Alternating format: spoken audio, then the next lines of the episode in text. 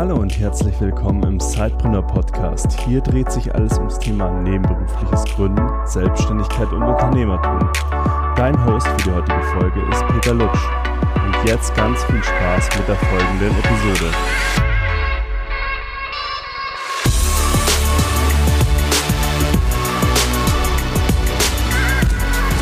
Hallo und herzlich willkommen zu einer neuen Episode des Sidepreneur Podcasts. Ich habe heute Regina Maueröder und Dr. Valentin Schellhaas zu Gast. Wir nehmen dieses Interview im Rahmen unserer Themenwoche zum nebenberuflichen Gründen auf, also den ganzen Status quo sozusagen mal in Deutschland zu beleuchten. Und heute an dem heutigen Interviewtag soll sich alles um das Thema Purpose ähm, drehen. Also warum gründet man? Warum ist da überhaupt Motivation dahinter? Warum machen das vielleicht auch so viele äh, Sidepreneure gerade aus einer intrinsischen Motivation, ihre Herzensprojekte umzusetzen. Und was ich auch super spannend finde, wo wir bestimmt drauf noch zu sprechen kommen, gleich im Interview, ist, war, was hat auch äh, Sinnhaftigkeit mit Glück, mit Erfüllung zu tun. Und da freue ich mich heute zwei ähm, ganz tolle Experten dabei zu haben. Aber bevor ich zu viel vorwegnehme, äh, möchte ich euch herzlich begrüßen. Vielleicht könnt ihr euch mal ganz kurz vorstellen, unseren Hörern.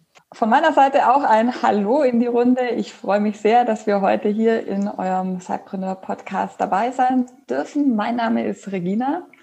Ich sage ein paar Worte zu meinem beruflichen Hintergrund. Ich bin gelernte Psychologin ähm, und war dann über 15 Jahre in der Führungskräfteentwicklung tätig in unterschiedlichen Formaten, vom Mittelstand über ganz lange Zeit auch im Konzernumfeld und in, einem, in einer Non-Profit-Organisation bevor ich dann selber ähm, gegründet habe, mich erst selbstständig gemacht habe und dann ähm, mitgegründet habe. Ich, ähm, mein Herz schlägt fürs Coaching. Das, mit dem habe ich mich auch primär am Anfang selbstständig gemacht, so Menschen zu begleiten, wenn sie so ihre ersten Schritte zu ihren Herzensprojekten machen und dann so der Knoten platzt, das, ähm, ja, da dabei sein zu dürfen, das ist jedes Mal ein Geschenk für mich. Das finde ich super. Genau.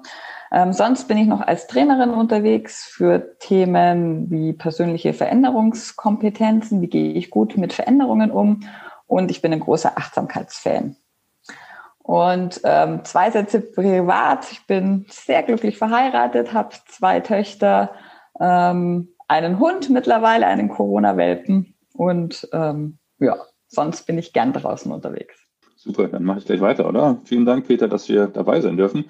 Äh, mein Name ist Valentin. Ich bin auch akademisch gesehen vom Hintergrund auch Psychologe. Ähm, wir haben sogar zusammen studiert, Regina und ich, daher kennen wir uns auch noch. Ähm, sind dann aber erstmal getrennte Wege gegangen. Ich bin in der Strategieberatung gelandet und war lange Zeit erst bei so klassischen äh, fern der Psychologie Strategieberatungsprojekten weg und war da auch äh, im Ausland für längere Zeit in den USA. Bin dann in der Startup-Branche gelandet und war unterwegs als CMO für Westwing, also fürs Marketing, zuständig und dann noch bei einem anderen Startup. Ähm, das nennt sich Expertier und habe dort als Geschäftsführer für den B2C-Bereich das Geschäft geleitet und gemerkt, dass ich dann so verschiedene, wie soll man sagen, Checkboxen in meinem Leben dadurch gecheckt hatte. Ich bin auch glücklich verheiratet, ich habe eine Tochter, wir waren im Ausland und haben so gemerkt, naja, irgendwie Status, Geld, Karriere, Familie, ähm, Glück, Faktoren, die, von denen wir so ein bisschen vermittelt bekommen, dass wir sie brauchen, um glücklich zu werden, hat sich die meisten gecheckt und habe trotzdem gemerkt, dass mir irgendwie ganz was Wesentliches gefehlt hat. Und es hat eine Weile gedauert, bis ich das rausgefunden habe, habe mich so ein bisschen wieder meiner Wurzeln der Psychologie besonnen, in der ich ja sogar auch promoviert habe dann auch und festgestellt, dass eigentlich, was mir gefehlt hat, ist tatsächlich Purpose. Deswegen passt es hervorragend von dem heutigen Podcast ähm, und habe festgestellt, dass ich am liebsten auch damals eine Seite oder eine Plattform gefunden hätte, die so ein bisschen die Verfügung stellt, wie man denn Erfüllung findet. Und ich bin, ähm, deswegen ergänzen wir uns auch ganz gut, Regina und ich, ich bin so ein bisschen eher trocken akademisch angehaucht und ein Kopfmensch ähm, und, und habe mich viel mit dem Thema der Forschung auch beschäftigt und habe dann angefangen, in der Psychologie-Forschung zu gucken, was denn die Wissenschaft zu dem Thema irgendwie Glück, Erfüllung zu sagen hat und viel dazu gefunden, was leider im Studium nicht vorkommt, auch in der Promotion nicht vorkommt und auch irgendwie normal im Alltag selten gelehrt wird und viel darüber gelernt und unter anderem festgestellt, dass mein Purpose eben ist, dieses Wissen weiterzugeben. Ähm, und daraus haben wir Center gegründet. Und das ist genau der Werdegang von Center und von mir. Ja, also sehr schön die Einleitung schon mal. Jetzt wissen wir schon ein bisschen mehr über euch. Ähm, jetzt wollen wir natürlich auch über eure Gründung sprechen. Du hast es ja gerade schon erwähnt, Centaur. Ähm, ihr versteht euch als ja, digitaler Mentor für das Streben nach Sinn und Erfüllung. Bevor wir jetzt aber genau auf euer Unternehmen eingehen, würde mich interessieren, wie seid ihr denn genau auf dieses Thema gekommen? Also wie seid ihr hier zusammengekommen, um zu sagen, okay, da braucht es jetzt eine Gründung? Wie war da, euer, wie war da euer Zugang? Das nehme ich vielleicht, Regina, oder? Das ja, macht ja schon mehr Sinn von der chronologisch genau. sozusagen. genau, also ich habe ja schon gerade ausgeführt, ich war so, äh, man könnte es einfach sagen, das ist eine klassische Midlife-Crisis bei mir gewesen. Die kam vielleicht ein bisschen früher als normal, aber sie kam, nachdem ich zum dritten Mal innerhalb von vier Jahren darüber nachgedacht, was will ich, äh, nachgedacht habe, was will ich denn eigentlich mit meinem Leben anfangen, wie finde ich Erfüllung? Und habe dann meinen damaligen Job gekündigt, der war als Geschäftsführer eben, und habe beschlossen, dass ich mich auf die Suche mache nach allen Sachen, die mich sozusagen erfüllt machen können und habe mir dann relativ viel angeguckt von irgendwie Kitesurfen in Goa, irgendwie Psychotherapieausbildung und eben vielleicht die Corporate Life und bin dann gestolpert über einen Inkubator in London, der ähm, Sync heißt, der so Mission-Driven ähm, Programme aufsetzt. Also das, Ziel hat, dass er Menschen zusammenbringt, die noch keine konkrete Gründungsidee haben, aber für, eine, äh, für ein Thema brennen. Und darum ging es um psychische Gesundheit. Und habe dort ähm, unsere dritte Co-Founderin oder unsere zweite Co-Founderin, nachdem ich das sagt, gefunden, die Despina, in London und habe mit der zusammen äh, die Idee entwickelt und lange überlegt, dass wir über Lebensübergangsphasen uns angeschaut haben, gesagt haben, das sind besondere Phasen, wo Menschen darüber nachdenken, wie sie sozusagen das volle Potenzial oder ein erfülltes Leben und ein gutes Leben führen können. Und da haben wir uns verschiedene Phasen angeguckt und haben daraus entschlossen, erstmal angefangen, lustigerweise mit der Phase, den Übergang in den Ruhestand uns anzugucken, ähm, weil das ein besonders spannender Übergangsfaktor ist und wo auch äh, gerade in westlichen Bereichen wie soll ich sagen, diese dritte Lebenshälfte eher so eine negative Konnotation hat, weil man dann sozusagen in den Ruhestand irgendwie abgeschoben wird in dem Fall, was eigentlich sehr, sehr schade ist, weil die gerade diese Menschen mit äh, steigender Lebenserwartung, hohen Potenzial, Erfahrung, Expertise, Motivation, Energie und auch äh, guten Wohlstand normalerweise in entwickelten Ländern sehr viel Potenzial für die Gesellschaft birgen. Und da haben wir sogar darüber nachgedacht, wie wir die sozusagen begleiten könnten und haben dann festgestellt, dass viele andere Lebensübergangsphasen genauso spannend sind. Und ich sage mal, ungefähr ein Jahr oder anderthalb Jahre später ähm, ähm, sind Regina und ich uns wieder über den Weg gelaufen und haben sozusagen festgestellt, dass äh, wir sehr gut zu dem Thema zusammenpassen. Regina für das Thema Coaching auch sehr gut brennt ähm, und viele gute komplementäre Erfahrungen hat, eben nicht nur den, den kopflastigen Teil, den ich mitbringe, sondern auch irgendwie ein, ähm, ein Motivation und Kognition äh, und Emotion gut ergänzen kann.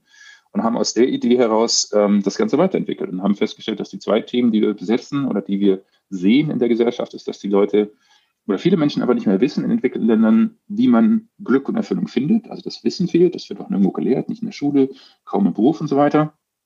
Und diejenigen, die es wissen, sich schwer tun mit dem ersten Schritt. Und das sind genau die zwei Sachen, die wir erkannt haben als Probleme und die wir lösen wollen und die wir auch von unserem Ansatz steuern, dass wir sagen, wir, wir geben wieder Inspiration, wir geben Inhalte, wir geben Kurse zum Thema, wie man Erfüllung findet auf Basis der wissenschaftlichen Erfahrungen und Expertise, die es gibt in ersten Studien. Und wir helfen beim ersten Schritt. Und da fangen wir an mit dem, mit dem Coaching. Wir haben eine Plattform, wo wir Menschen zusammenbringen, die die gleiche Idee haben. Da fangen wir an, die Leute zu begleiten. Genau, glaube ich, ist die Geschichte. Regina, habe ich irgendwas Wesentliches vergessen? Magst du was ergänzen vielleicht?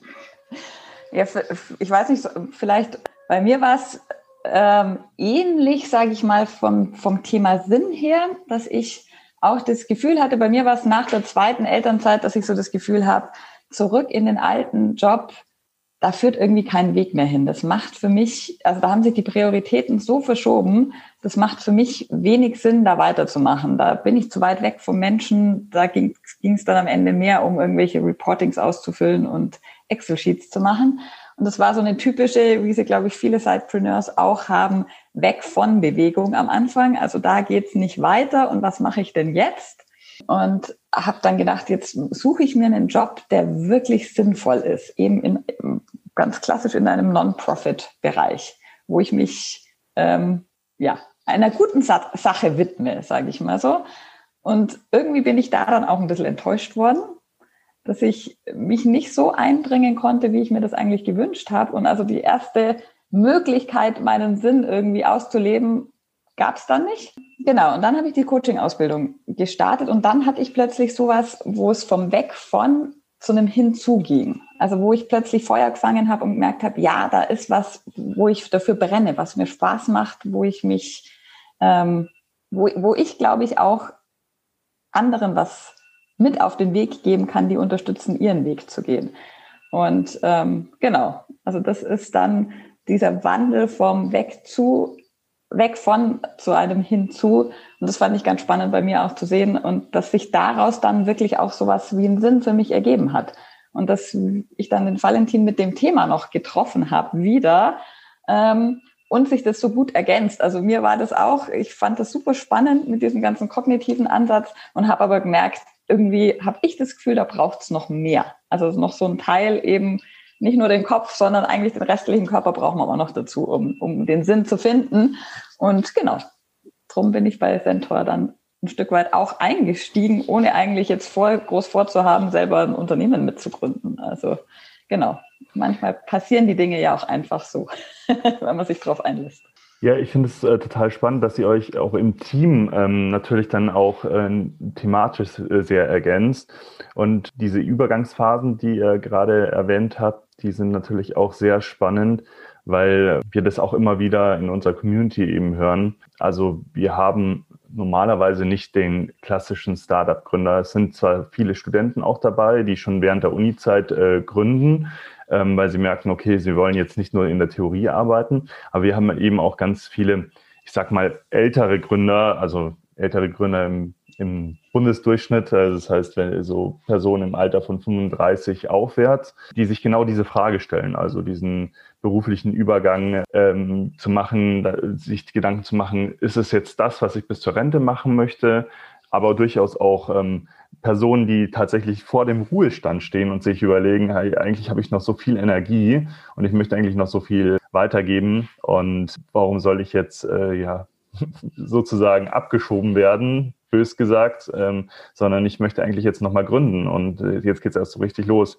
Wir haben jetzt schon mal relativ ausführlich darüber gesprochen, was eure Be Hinzu-Bewegung dann ins, im Endeffekt war zu der Gründung von Center. Ich würde euch trotzdem jetzt nochmal bitten, wenn ihr so einen Elevator-Pitch machen müsstet äh, zu Center, wie wäre der? Also vielleicht so in einer Minute das nochmal auf den Punkt zu bringen, ganz Startup-mäßig. Valentin, go for it. ja, also wir verstehen uns als digitalen Mentor für ein erfülltes Leben, das hast du schon richtig gesagt, äh, indem wir sowohl digitale Lösungen als auch ähm, Präsenz, Workshops oder Seminare anbieten, um diesen Weg hin zu einem erfüllten Leben zu begleiten. Das ist im Prinzip unser Kerngeschäft. Wir nutzen dazu sowohl wissenschaftliche Erkenntnisse als auch eben Best Practices aus der, aus der Coaching-Praxis, um diese Mission zu erfüllen, die wir sagen, wir wollen eigentlich individuelle Erfüllung fördern, um eine positive Gesellschaft zu leisten. Und deine Frage, die sich jetzt wahrscheinlich noch anschließt, sorry, das gehört nicht mehr zum Pitch natürlich dazu ist, aber ist, was der Bezug sozusagen zwischen Arbeit, Beruf, Menschsein und glücklichem Leben und so weiter ist, das ist auch eine relevante Frage. Genau. Also, also diese Trennung zwischen Privat und Beruf ist für mich eine künstliche Trennung und die wird gerade in heutigen Zeiten immer weniger ähm, sodass wir das eigentlich aus der Sicht des Menschen sehen. Und zum Menschen gehört einfach, zu einem Menschenleben gehört natürlich einfach, dass ich eine Profession, einen Job, einen Beruf, je nachdem, wie stark ich mich halt damit verbunden habe, oder eine Berufung, wenn man es sogar ganz, ganz intensiv sieht. Ähm, und ich habe ein Familienleben, ich habe ein privates Leben, das ist alles ein Leben, das ist alles Faktoren, die mich erfüllen.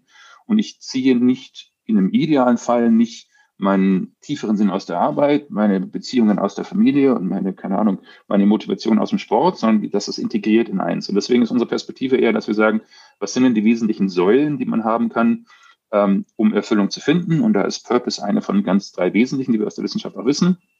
Und ich ziehe meinen Purpose aber sowohl aus der Familie als auch aus meinem Beruf oder aus meinem Job oder aus meinem Nebengig oder meinem Sidepreneur-Projekt sozusagen ähm, die ich sozusagen kombiniere. Und deswegen ist diese Trennung für uns so ein bisschen künstlich, also die findet nicht statt. Und das ist auch der Grund, warum wir nicht nur unsere Produkte für Endkunden anbieten in Form von Online-Kursen, sondern dass wir tatsächlich auch mit vielen Firmen erfolgreich zusammenarbeiten und denen helfen, ähm, das Thema zum Beispiel Purpose in eine Firma einzutragen, zu sagen, was ist eine Purpose-Driven Organization? Weil wenn du als Firma heute ähm, dich nur auf den Gehaltscheck als Motivation verlässt und als irgendwie verbindendes Element in der Unternehmenskultur, ähm, bist du nicht mehr zukunftsfähig. Und das ist auch richtig so, weil diese Bedeutung von Arbeit und von Berufung gerade in diesen ähm, wie soll ich sagen, neuen Lebensformen, dass du nicht sagst, ich habe irgendwie eine Ausbildung, ich bin dann 40 Jahre in einer, einer Firma und dann 30 Jahren Ruhestand, die gibt es heute gar nicht mehr. Das heißt, diese Integration von Beruf ins Leben und Berufung und Profession und vielleicht habe ich einen Side-Gig, vielleicht habe ich einen Sidepreneur und ich habe ein Hobby, mit dem ich ein bisschen was mache.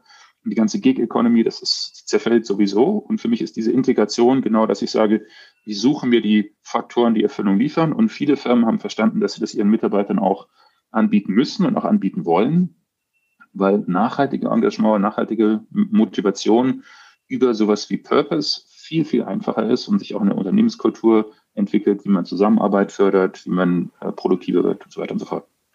Also wir haben hier wahrscheinlich jetzt so, wenn ich das nochmal zusammenfasse, zwei wesentliche äh, wir haben hier so zwei wesentliche äh, Punkte. Das ist die intrinsische Motivation in, in einer Organisation und ja, natürlich auch das Thema äh, weg von der Work-Life-Balance zu einer Work-Life-Integration. Mich würde jetzt auch natürlich der Bezug so ein bisschen auf das Gründen und speziell auf das nebenberufliche Gründen ähm, interessieren und da eure Erfahrung sozusagen anzuzapfen.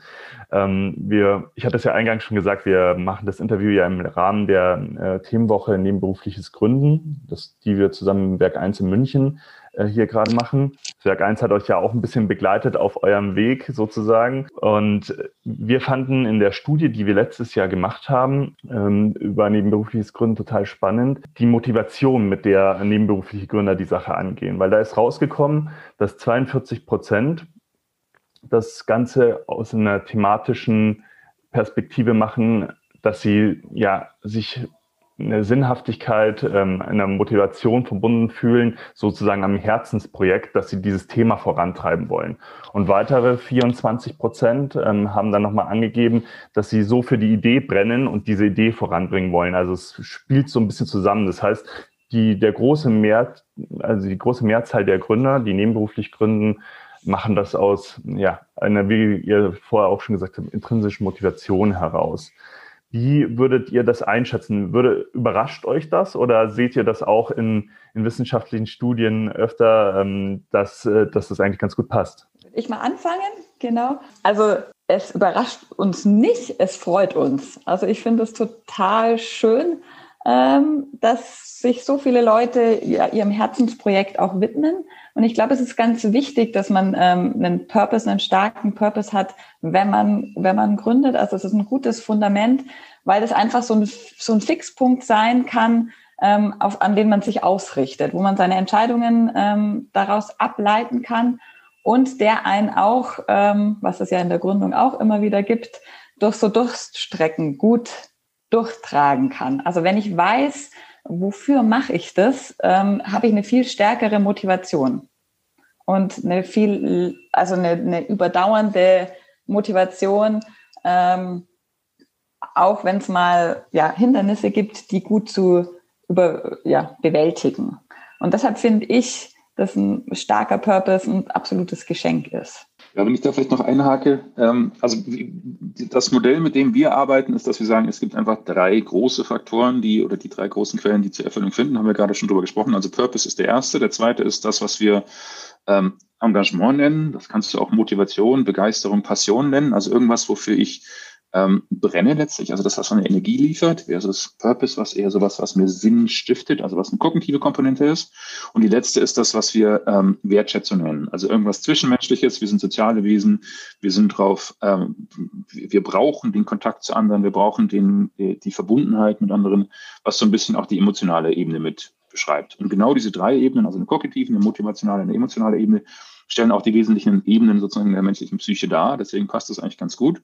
Und zu hören, dass in der, äh, der Grund für sozusagen eigene Projekte die Begeisterung für etwas ist, ist natürlich, wie Regina sagt, wunderschön zu hören, freuen wir uns drüber und überhaupt nicht überraschend. Ähm, also ist ja letztlich auch eine Fortschreibung von dem, was man schon irgendwie als gesellschaftliche Werte immer wieder sind, gesehen hat, dass so dieses äh, persönliche Selbstentfaltung war ja eines der Themen, die schon in den letzten Jahrzehnten immer da ist. Und ich glaube, dass wir jetzt so einen gesellschaftlichen Wandel unter anderem auch durch Corona bedingt sehen, dass viele mehr Menschen sich Gedanken auch wirklich über den Sinn machen. Das finde ich eigentlich eine sehr, sehr, sehr schöne Entwicklung, trotz aller schlimmen Situationen, die natürlich Corona hervorrufen. Ich glaube, das ist eine ganz spannende Person, äh, Situation, dass Menschen erkennen, mir ist vielleicht nicht nur, mir geht es nicht nur noch um Status, um Geld, um Karriere, sondern es geht mir darum, wirklich ähm, um mich persönlich zu erfüllen. Das ist der erste Teil.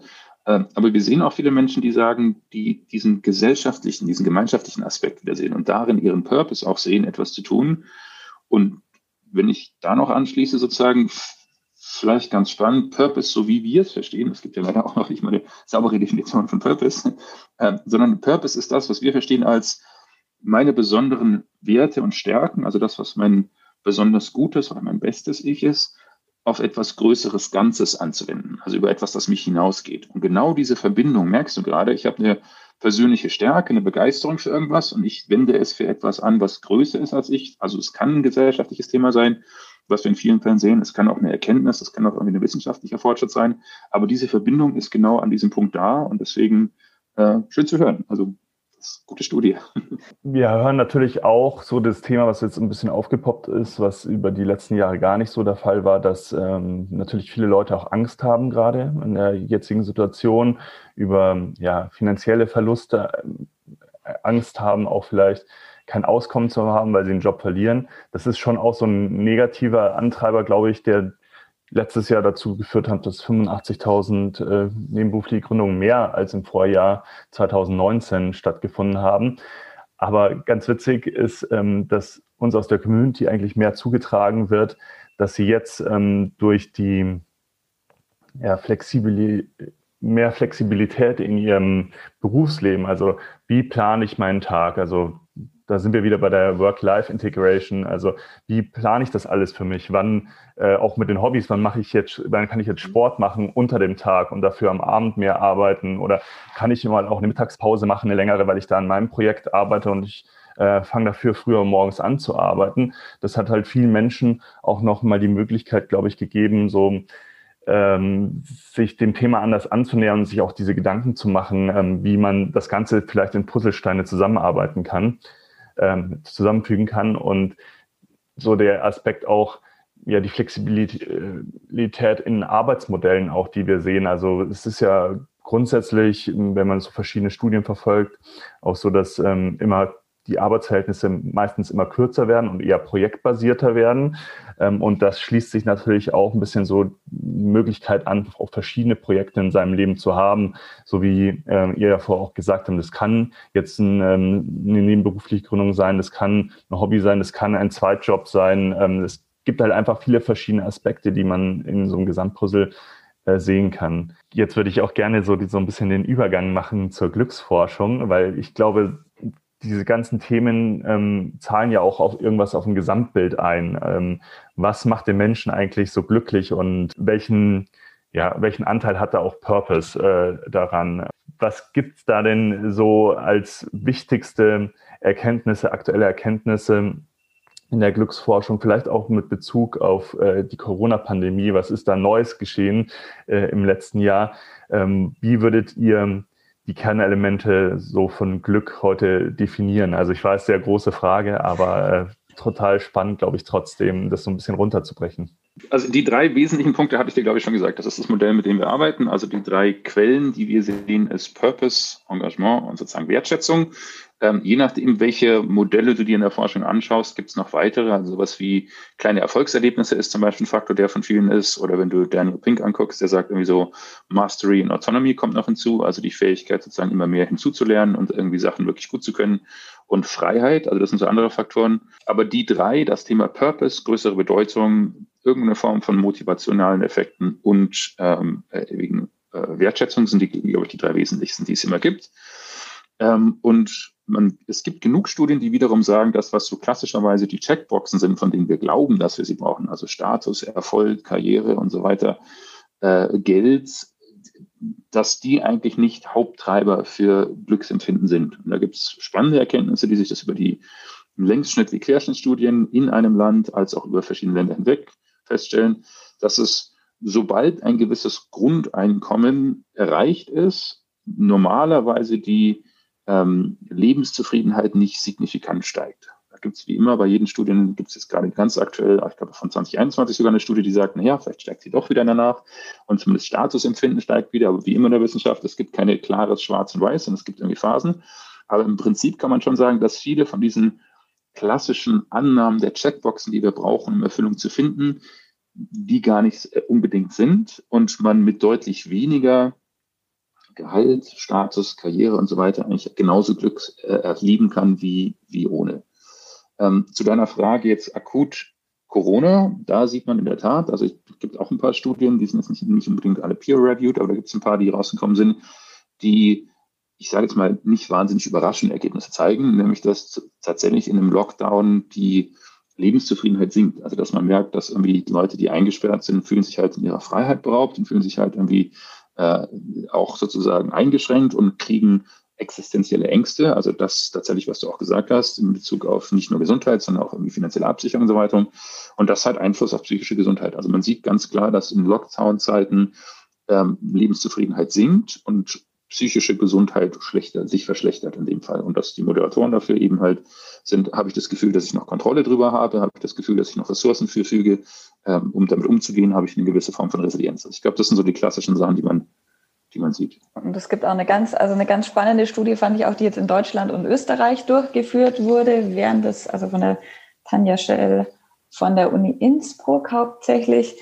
Und die, das fand ich ganz spannend, dass wirklich das Thema Purpose, also das Thema, habe ich einen Sinn im Leben, so ein ganz starker Faktor da, da dafür ist, wie gut komme ich eigentlich durch diese Pandemie. Also Menschen, die da wirklich diese Frage gut für sich beantworten können, ähm, sind, fühlen sich in der Pandemie auch trotzdem, haben eine höhere Lebenszufriedenheit. Und das fand ich schon sehr spannend. Und der zweite Faktor ist auch dieses Thema der Selbstkontrolle. Inwieweit habe ich das Gefühl, dass ich die Situation trotzdem noch ein Stück weit mit beeinflussen kann. Und ich glaube, das ist ja gerade bei so Sidepreneur-Aktivitäten auch eine Möglichkeit, ähm, ja wieder ein Stück weit mehr Kontrolle zu bekommen, also selber entscheiden zu können, was ist jetzt mein nächstes Projekt, ähm, in welche Richtung gehe ich und dass das wirklich ein toller Hebel auch sein kann in diesen wirklich herausfordernden Zeiten, die eigene, ja, das eigene Glück in die Hand zu nehmen. Also sozusagen äh, sich nicht komplett ausgeliefert ähm, zu fühlen, der Situation geschuldet, sondern wieder eine gewisse Gestaltungshoheit äh, über sein Leben zu gewinnen, sozusagen. Exakt. Wenn bei mir war es ein bisschen anders als bei dir, Regina. Äh, bei mir waren die Side-Projekte immer so das Thema, dass ich mich irgendwas gerne ausprobieren wollte, irgendwas hinentwickelt habe, weil ich das auch total spannend fand. Also ich war zum Beispiel auch äh, meistens sehr äh, zufrieden in meinem Angestelltenverhältnis, ähm, wollte aber trotzdem nebenbei andere Dinge auch ja, selbstständig gestalten sozusagen. Aber nehmen wir mal an, jetzt ganz konkret, man ist äh, zum Beispiel Mitte 30. Ähm, beim Valentin hat es ja vorher so schön gesagt, manchmal kommt die Midlife Crisis ja ein bisschen früher. Ich habe jetzt so, bin jetzt so im Mittelmanagement angekommen, irgendwo wo in meinem Corporate, habe eine ganz okay ja, Karriere gemacht aber stelle mir jetzt so gerade die Frage, ist es das jetzt eigentlich, was ich weiterhin äh, tun möchte? Oder möchte ich nicht doch nochmal ganz andere Dinge ausprobieren? Wenn man jetzt äh, zu euch kommen würde, wie würdet ihr diese Thematik jetzt aufgreifen und wie könntet ihr dabei unterstützen, dass man da so für sich ein bisschen klarer wird? Also im Endeffekt zwei Wege, würde ich sagen, oder zwei Ansatzpunkte, die ich ganz wichtig finde. Also wir haben ein relativ strukturiertes Vorgehen, wo wir mit den Menschen auch in unseren Kursen nochmal erarbeiten, was sind ihre Ressourcen, was sind ihre Stärken, was können sie wirklich gut und auch, ähm, was sind die Werte. Also was ist ihnen wirklich wichtig im Leben und wo haben sie schon mal Wirkung erzeugt? Also wo haben sie mit dem, was sie mitbringen, schon mal auf andere Menschen oder in, in, in ihrer Umgebung ähm, ja wirklich was bewirkt, was verändert dass wir daraus dann wirklich so ein, ein Purpose-Statement ableiten, also ähm, wirklich runterbrechen, was kann ich gut und wie will ich das einsetzen. Und daraus dann ein, ja, ein Projekt, eine Projektidee entwickeln, wie man das dann auch wirklich umsetzen kann. Weil oft ist es ja so, dass wir es im Kopf schon haben, aber wie wir das dann zum Leben bringen, ist nochmal eine ganz andere Nummer und dass wir die Menschen wirklich begleiten, so weit, bis sie wirklich starten können und morgen den ersten Schritt gehen können. Also das ist ganz wichtig.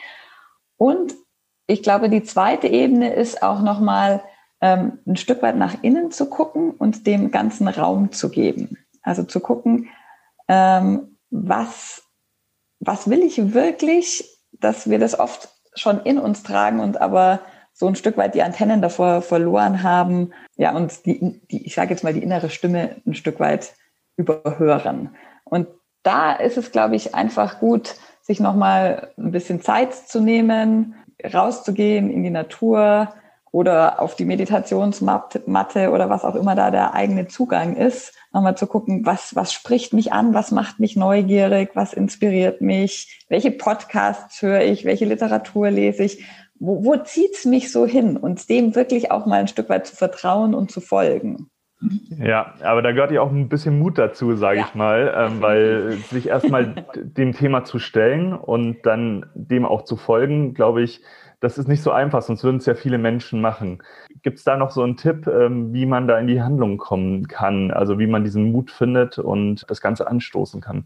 Ja, ähm, also äh, du hast es sehr schön beschrieben. Das ist auch eines unserer größten Herausforderungen, glaube ich, dass ähm, die erste Hürde die schwierigste in gewisser Form ist. Und ich sage jetzt mal ganz offen, wer nicht einen, zumindest einen gewissen Leidensdruck, jetzt mal böse formuliert, verspürt, der wird sich sehr schwer damit tun. Und ich glaube, das ist tatsächlich auch ein bisschen die Voraussetzung, das ist auch die Hürde, die da ist. Was wir versuchen, ist einfach diese Hürden so gering wie möglich zu machen, indem wir sagen, es gibt einfach Formate wie, du kannst dich einfach mal inspirieren lassen von ein paar Ideen, du kannst einfach mal sozusagen drüber nachdenken, was es denn eigentlich bedeutet, ein erfülltes Leben zu machen. Wir stellen dir ein paar Studien zum Beispiel vor, wir stellen dir ein paar spannende Ansätze vor dafür, die dich vielleicht zum, zum, zum Nachdenken bringen. Diesen ersten Schritt wirklich zu machen, das ist was, wo wir einfach nur sozusagen darüber hinaus, wie gesagt, die Möglichkeit bieten, dass man sich auch für den Gespräch mit uns austauscht, über ein Coaching austauscht und es unterstützt. Und was wir auch versuchen, ist, dass wir eine Plattform gegründet haben, bei denen Menschen, die sich äh, mit einer ähnlichen Idee beschäftigen, in einer ähnlichen Situation sind, auch untereinander austauschen können. Also ich glaube, das einfach ist wie beim, Fitnessstudio sozusagen alleine zu gehen, ist deutlich schwieriger, als es mit jemand anders zu machen. Das heißt, wir nehmen den Weg, die einfachste Hürde ist, wir begleiten, beziehungsweise es gibt jemanden, wir ermöglichen es, dass du jemand anderes hast, der dich auch begleitet. Ähm, ein Punkt, den ich aber noch gerne ergänzen würde, ist das, was du, was, ähm, weil du gesagt hast, wie der Ansatz bei uns ist. Ähm, was ganz wichtig für uns ist, dass wir sagen, wir wollen nicht so das ideale Zielbild schreiben, was wir denn gerne wären und unser Wunschbild von dem, wo wir glauben, wer wir sein könnten, sondern dass wir eigentlich eher versuchen, unseren Ansätzen strukturiert zu gucken, wer wir denn gerade schon sind. Also was uns als Persönlichkeit jetzt schon ausmacht, welche Stärken wir haben, was, wie Regina so schön auch gesagt hat, vielleicht in unserem Bauchgefühl schon schlummert, was irgendwie ein sehr guter Indikator ist. Und eher sogar uns ein bisschen rückwärts wenden, also in unserem Ansatz und schauen, was gibt es denn für prägende Momente, die wir bisher erlebt haben, wo unsere Werte, unsere Stärken, unsere Wirkungen zum Tragen kommen und die nutzen, um ein eben das, was wir Purpose Statement nennen, äh, zusammenzufassen und auf Basis dessen dann zu sagen, okay, das ist anscheinend das, was ich, was, was ich bin, was zu mir gehört. Und es ist einfacher, sich auch damit zu verbinden, als eben mit einem hypothetischen Zukunftsbild, was ich gerne wäre, was vielleicht auch unerreichbar bleibt. Und ich glaube, deswegen ist diese Hürde auch ein bisschen einfacher, zu verfolgen, weil ich eben was mache, was ich eh schon bin oder was ich eh schon kann und nicht, wo ich erst 17 Faktoren lernen muss und sozusagen die Sachen erst lernen muss, um dorthin zu kommen. Also das ist ein Teil davon, wie wir, glaube ich, auch diese Hürde ein bisschen versucht zu senken. Was mir noch einfällt, so als ganz konkreter Schritt oder als ganz konkretes Hilfsmittel vielleicht, ist einfach, sich wirklich mal der Frage zu stellen und die bis ganz zum Schluss durchzudeklinieren, was ist eigentlich das Schlimmste, was passieren kann? Und ähm, dann kommt vielleicht raus, keine Ahnung, dass ich äh, es lange dauert, bis ich den ersten Kunden finde. Und dann zu sagen, okay, was ist das Schlimmste dran, dass ich jetzt noch keine Kunden habe? Und wirklich das bis ganz zum Ende durch zu deklinieren, was ist das Allerschlimmste, was passieren kann? Und da wirklich reinzugehen und sich auch reinzufühlen. Und was dann häufig passiert ist, ähm, dass man am Ende das, äh, ja, zu dem Ergebnis kommen kann, naja, eigentlich so, so ganz arg viel kann mir gerade im Moment nicht passieren, dann versuche ich es doch einfach.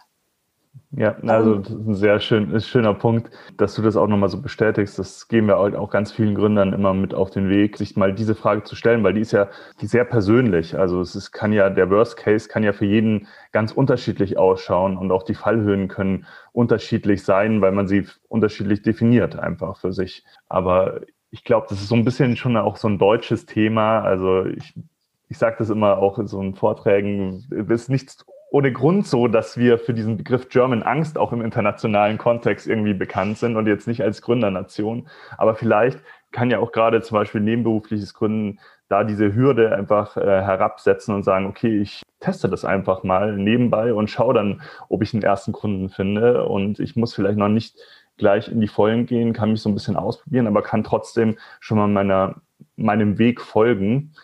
Und je länger ich jetzt als Gründer aktiv bin, stelle ich halt auch immer fest, dass so, ich glaube, Valentin hat es gesagt, also dieses Zielbild, ähm, es, es geht auch irgendwie gar nicht so darum, immer dieses Zielbild dann letztendlich auch ja zu erreichen, weil ich finde so persönlich, dass der Weg dahin ja auch super spannend ist. Und meistens, wenn man dann an einem gewissen Punkt angekommen ist, äh, wünscht man sich wieder irgendwo unterwegs zu sein, weil man dann feststellt, dass man sich ja auch wieder was Neuem äh, widmen darf, kann, aber auch muss, ähm, weil man ja das Ziel dann erreicht hat. Und der Weg ist eigentlich auch sehr viel, mit sehr viel Spannung und sehr viel Erfüllung äh, dann auch verbunden.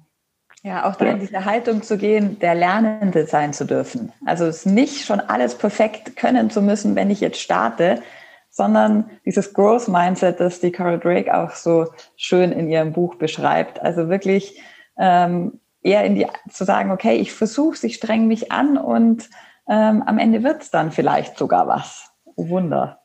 Ja, ja, und es, es gibt ja, also Erfüllung und Glück ist, kann ja kein Ziel sein. Das ist ja immer genau das, was wir merken. Sozusagen, äh, äh, glücklich sein ist die Summe von mehreren Momenten, die ich erlebe. Und das ist genau der Weg dahin. Also es gibt keinen finalen Zustand. Das geht biologisch, psychologisch funktioniert das gar nicht. Ich kann nicht permanent glücklich sein, sondern ich kann Glücksmomente erleben. Das ist auch die Grunddefinition. Deswegen denken wir auch eher in, wie soll ich sagen, in, in Projekten, die man ausprobiert. Also das ist tatsächlich das, was wir auch in unseren Kursen empfehlen, ist, dass wir sagen, mach dir eine Liste von möglichen Projekten und fang einfach mit dem ersten an. Und wenn es funktioniert, wunderbar, mach weiter. Wenn nicht, nimm ein anderes. Und es geht nicht, dass ich möchte in 20 Jahren das Ziel erreicht haben, weil was weiß ich, was in 20 Jahren ist, bis dahin bin ich ein anderer Mensch und das Ziel ist vielleicht obsolet geworden, sondern eher zu denken, was kann ich in den nächsten drei bis sechs Monaten starten, was einfach ist, was wenig Energie kostet, Ressourcen und finanzielle Möglichkeiten bei geringem Risiko gibt, wo ich lernen kann, ob das für mich Erfüllung bringt, ob ich das weiterhilft. Und dann mache ich weiter oder ich starte was Neues. Also das ist eher der Ansatz, den wir verfolgen.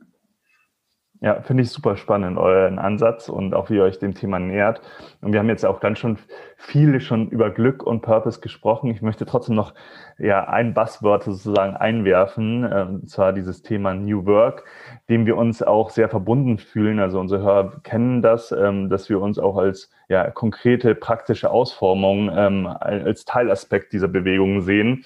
Und da ist es ja so, dass äh, der Begründer ähm, von New Work, äh, Friedhof Bergmann, äh, sagt, dass Menschen ja die Freiheit haben sollten, ähm, Tätigkeiten nachzugehen, die für sie bedeutend und wesentlich sind. Und dass durch diese kreative Frei, durch diese kreativen Freiräume und das selbstständige und selbstbestimmte Arbeiten dann halt auch ein gesellschaftlicher Mehrwert entsteht und sozusagen der ganze Arbeitsmarkt so bereichert belebt wird. Und persönlich, ich persönlich denke auch wiederum, das ist ja auch das, was uns in Deutschland irgendwie auch stark gemacht hat, wirtschaftlich gesehen. Also der, der Mittelstand, die vielen spannenden Ideen, wo Menschen Probleme gesehen haben, die, die sie lösen wollten. Und äh, so viel, so ist ganz viel entstanden in Deutschland. Ich frage mich dann immer, heutzutage wird ja dieses Thema Purpose auch ganz oft vorangetragen äh, für viele Unternehmen und viele bei vielen Unternehmen kommt mir das auch irgendwie so vor, äh, da wird jetzt händeringend nach einem Purpose gesucht, weil äh, der irgendwie auf dem Weg verloren gegangen ist oder der noch gar nicht klar ist.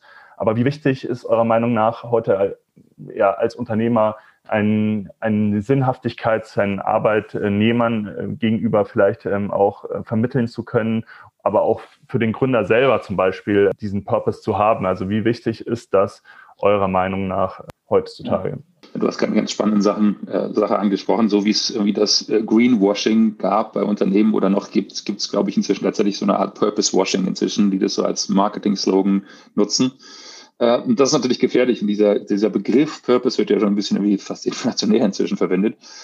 Ähm, aber letztlich beschreibt er ja nichts anderes als irgendwie die Suche nach dem Sinn oder Zweck des Lebens der Arbeit. Und das ist ja nicht was, was gerade irgendwie entstanden ist. Das ist ja seit irgendwie Jahrtausenden von Jahren irgendwie von den alten Philosophen bis irgendwie zur aktuellen Glücksforschung schon immer wieder untersucht werden worden und ist einer der ganz wesentlichen Faktoren, die das Menschsein, glaube ich, ausmacht. Deswegen mit dem Begriff verstehe ich, dass manche Leute Schwierigkeiten haben und auch mit diesem Label von, jetzt lass uns das mal als Marketingkampagne oben drauflegen, ähm, das ist schwierig, aber ich glaube, wenn man es ernst meint, einen Purpose nicht zu haben oder Sinn oder Zweck als Unternehmen, wird immer schwieriger denn je, weil das ganze Thema Nachhaltigkeit, das ganze Thema ähm, ESG, also Environmental Social Governance, ähm, das ganze Thema, wie Selbsterfüllung, das ganze Thema, wie können wir als Gemeinschaft zusammenleben, die alle haben in irgendeiner Form einen gemeinsamen Nenner, wenn du einen, einen verbindendes Element von Zweck, von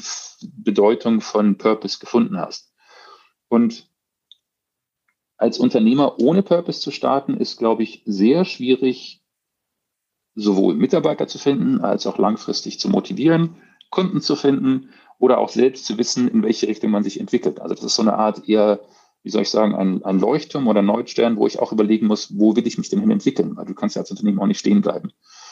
Und für mich, wenn du es auf der Unternehmensebene siehst, gibt es irgendwie sozusagen sogar auf drei verschiedenen Ebenen. Also es gibt einmal das Gesamtunternehmenspurpose, es gibt auf der Team zusammen eben äh, einen Purpose und es gibt den individuellen Purpose. Und die drei müssen irgendwie zusammenpassen, damit ich das mache. Und das ist, glaube ich, das Gleiche. Ähm, auch für Unternehmertum, also für ein Sidepreneur-Projekt. Wenn ich nicht weiß, warum ich es mache, ist die Wahrscheinlichkeit, dass ich dabei bleibe, so viel geringer als mit einem anderen. Also es gibt irgendwie, ich glaube, es gibt so dieses von, von Nietzsche, dieses bekannte Zitat, auch das sagt, wenn ich kenne ich das Warum meines Lebens, dann schaffe ich auch jedes Wie in dem Fall. Und das ist, glaube ich, das beschreibt es sehr gut. Und das heißt, dass dieser Begriff Purpose ist ja nie, es ist nichts Neues, es ist aber alter Wein in neuen Schläuchen. Aber es ist ein super relevantes Konzept und ich glaube, es wird gerade relevanter denn je. Und das finde ich eine ganz spannende Frage, weil viele Firmen verstehen, dass Teil der gesellschaftlichen Verantwortung eben auch bei ihnen liegt, dass dieses, äh, diesen Bezug zu Sinn wiederherzustellen für die Arbeitnehmer. Total spannend auch nochmal, das so von euch irgendwie bestätigt äh, zu hören. Ähm man macht sich ja doch immer viele Gedanken selbst darüber und es wird ja auch heiß diskutiert in den sozialen Netzwerken, so nach dem Motto, äh, ist es äh, jetzt nötig, dieses Purpose, oder kann das auch weg? Aber im Endeffekt ist es ja so, wie du dann auch äh, das gerade schön erläutert hast, dass der Mensch ja schon jedem seit jeher irgendwie eine Sinnhaftigkeit in seiner Arbeit gesucht hat oder auch arbeitet, um einen Sinn zu finden. Ähm, das, das wird ja auch immer sehr schön aufgegriffen und das finde ich total auch nochmal interessant, das so von euch zu hören. Wenn ich wie so dem Ende eines Interviews ja annähere, dann frage ich normalerweise da auch unsere ähm, ja, Interviewgäste immer, was, welche Ressourcen sie so beeinflusst haben auf ihren Weg. Und da ist immer so ein bisschen die Herausforderung, glaube ich, so die ein, zwei wichtigsten Ressourcen zu finden, weil es, es gibt ja viele Facetten im Leben, wo man beeinflusst werden konnte. Aber das können ganz, ist eine offene Frage. Also das ist, kann ein Buch sein, das kann ein Mentor sein, das kann eine Veranstaltung sein, ein Buch. Gibt es da so ein, zwei ähm, Ressourcen, die ihr unseren Hörern auf jeden Fall ans Herz legen wollt? Ja, es ist, es ist wirklich, das schwere Teil ist, das auf zwei oder drei zu beschränken. Das gebe ich dir sehr viel recht. Also ich habe tatsächlich viel, viel aus Büchern gezogen für mich, muss ich sagen, weil ich mich gerade in diesem Kopfthema sehr gewidmet habe. Dem einen Teil, den ich mich nicht über Bücher widme, ist tatsächlich das, was äh, Regina ja vorhin schon auch gesagt, wo sie auch sehr gut hat, ist irgendwie das Thema Achtsamkeitsmeditation. Also das ist was, was mir, glaube ich, auch geholfen hat, mich so ein bisschen auch, äh, weil ich ein sehr verkopfter Mensch bin, irgendwie meinem wie soll man sagen, meinem restlichen Körper ein bisschen zu nähern. Ähm, sorry, das klingt jetzt komisch, aber du weißt, was ich sagen will. Ähm, und ein bisschen zu erkennen, was ist mir denn wirklich wichtig im Leben. Weil fairerweise, also als wir Center gegründet haben, bin ich von einer sehr gut dotierten Rolle, in sehr angesehenen Rolle mit irgendwie 80 Leuten, großem Status, Gehaltscheck und so weiter auf ein Drittel des Gehalts runter. Wir haben eine ganz spannende Diskussion geführt, meine Frau und ich, wie wir sozusagen, wie viel brauchen wir denn eigentlich zum Leben, um glücklich zu sein? Und bewusst entschieden, dass wir unseren Cashflow ganz runtergefahren haben, gesagt haben, wir nehmen das Risiko auf uns. Und das war sicher ein Teil des Ganzen, dass man irgendwie den Leidensdruck spürt von der irgendwie Midlife Crisis, Achtsamkeitsmeditation und einfach Informationen aus Büchern zieht. Und Büchern, die mich irgendwie definitiv interessiert haben oder die mich bewegt haben, ist schon irgendwie den Ansatz von Martin Seligmann, der mit seinem Perma-Modell die Begründer der positiven Psychologie ist und da viel dazu sagt. Daniel Pink hat ganz gute Bücher geschrieben zu dem Thema, also unter anderem Drive oder Stumbling on Happiness. Und dann vielleicht von der philosophischen Seite ganz spannend finde ich den Ansatz von Yuval Harari, das Homo Deus Buch. Also das sind so vielleicht meine drei, die ich, glaube ich, empfehlen würde, auch als Einstieg und die mich schon irgendwie ähm, zu diesem Thema beeinflusst haben. Und sorry, noch ein ganz großer TED-Talk von Sean Aker. Also das Thema, das ist ein super TED-Talk, den kann ich an allen empfehlen, müsst ihr euch angucken. Ich weiß nicht genau, wie der heißt, aber der hat mit dem Thema zu tun, dass man sagt, man wird nicht glücklich, wenn man Erfolg hat, sondern wenn man glücklich ist, hat man auch Erfolg. So, das finde ich einen sehr schönen Ansatz. Regina? Genau, bei mir war es definitiv, also meine Coaching-Ausbildung, da so ins Erleben zu kommen. Und die hat äh, einen körperorientierten Teil, also alles, was mit Hakomi zu tun hat. Ähm, und äh, einen emotional intelligent, also und es geht um emotionale Intelligenz. Es gibt von den Ausbildern auch ein Buch, das heißt Selbst in Führung von Dietz. Ähm, da sind auch ganz schöne ja, Selbstcoaching-Übungen drin, wer da in dieses Thema ein Stück weit einsteigen möchte. Und ich habe mir vorhin gedacht zu diesem Thema, wie komme ich vom, äh, wie komme ich wirklich ins Doing, finde ich von der Maya Storch, die das Thüringer Ressourcenmodell entwickelt hat, das Buch Machen Sie doch, was Sie wollen. Einfach zum so lesen, die hat ganz spannende, wirklich pragmatische Ansätze da drin ähm, wenn man sich so der Frage stellt, mache ich es jetzt oder mache ich es jetzt nicht, ähm, ist, das könnte das ein ganz gutes Hilfsmittel sein. Und ja, ich bin schon auch im Thema Achtsamkeit, Meditation. Finde ich den Jack Cornfield Meditation für Anfänger, wer da einsteigen will, ist das ein super Buch, um in die Richtung zu gehen. Und den, wenn ich noch einen Podcast empfehlen, empfehlen kann, im Moment finde ich diesen Team A Podcast auch ganz gut die haben ganz spannende Gäste gerade, finde ich. Das, was ich an dieser Frage liebe, ist immer, dass äh, immer wieder neue Inspiration auch für mich persönlich äh, aufkommt, die ich dann super spannend finde und äh, dann auch nochmal ähm, mir zu Gemüte führen kann. Also vielen Dank dafür schon mal. Jetzt kann ich mir vorstellen, dass doch die eine oder andere Frage trotzdem offen geblieben ist und auch in, für unsere Hörer im Nachgang auftreten könnte. Und da würde ich euch jetzt nochmal bitten, dass ihr vielleicht auch nochmal die Anlaufstellen, wo man sich mit euch persönlich austauschen kann, aber wo man auch mehr zu Zentor erfahren kann, äh, dass ihr die nochmal mitteilt. Und ich glaube, ihr habt ja auch noch ein kleines Angebot für unsere Hörer mitgebracht. Also äh, the stage is yours. Ähm, legt los, wo kann man euch finden? Gut, dann mache ich sehr gerne. Ähm, also uns findet man im Internet ganz einfach unter www.zentor.de. Ähm, wir haben einen eigenen Blog dort auch, also mit einigen Artikeln, die wir zu schreiben, äh, und Kontaktanlaufstellen und so weiter und so fort. Und das ist genau unsere Hauptanlaufstelle. Man findet uns auch auf Social Media unter Instagram, Twitter, Facebook. Da sind wir jetzt noch nicht so wahnsinnig präsent, aber wir arbeiten dran. Wir sind ein junges Bootstrapped-Unternehmen ohne Fremdfinanzierung. Das heißt, wir machen alles selber, deswegen ist es etwas schwieriger. Ähm, genau, und unser spezielles Angebot ist, nachdem wir über Purpose sprechen und das für euch ja anscheinend sehr relevant ist und gerade das Thema auch in der Studie rauskam, ähm, wir haben einen Online-Kurs, der nennt sich tatsächlich Purpose finden und der ist genau das, was Regina und wir beschrieben haben und ich beschrieben haben, dieser strukturierte Ansatz, wie ich meinen eigenen Purpose erkennen kann und aus diesem Purpose-Idee mich meinem Bauchgefühl auch nähern kann und daraus konkrete Ideen entwickeln und die auch bis zur Umsetzung treiben kann. Und für diesen Kurs haben wir einen 20% Gutschein mit dem Gutscheincode Sidepreneur äh, extra, extra für euch angelegt. Und den findet ihr auch bei uns auf der Webseite unter dem Kurs Purpose finden. Genau, und wir packen natürlich alle Links auch nochmal in die Show Notes, sodass ihr da auch äh, ganz ja, entspannt draufklicken könnt ähm, und nicht unbedingt alles eintippen müsst aus dem, aus dem Gehör sozusagen. Ja, also Valentin, Regina, vielen Dank, dass ihr heute meine Gäste wart. Also es hat mir super viel Spaß gemacht. Ähm, ich glaube, das müssen wir an einer anderen Stelle auf jeden Fall nochmal wiederholen. Bleibt mir einfach nichts zu sagen, außer ich wünsche euch, liebe Hörer, ja, noch einen schönen Tag, ähm, einen schönen Abend, je nachdem, wann ihr das Interview heute hört. Ähm, wenn ihr mehr zu der Themenwoche äh, nebenberufliches Gründen noch erfahren wollt, schaut gerne auf unseren Social Media Kanälen vorbei oder auch auf sidepreneur.de.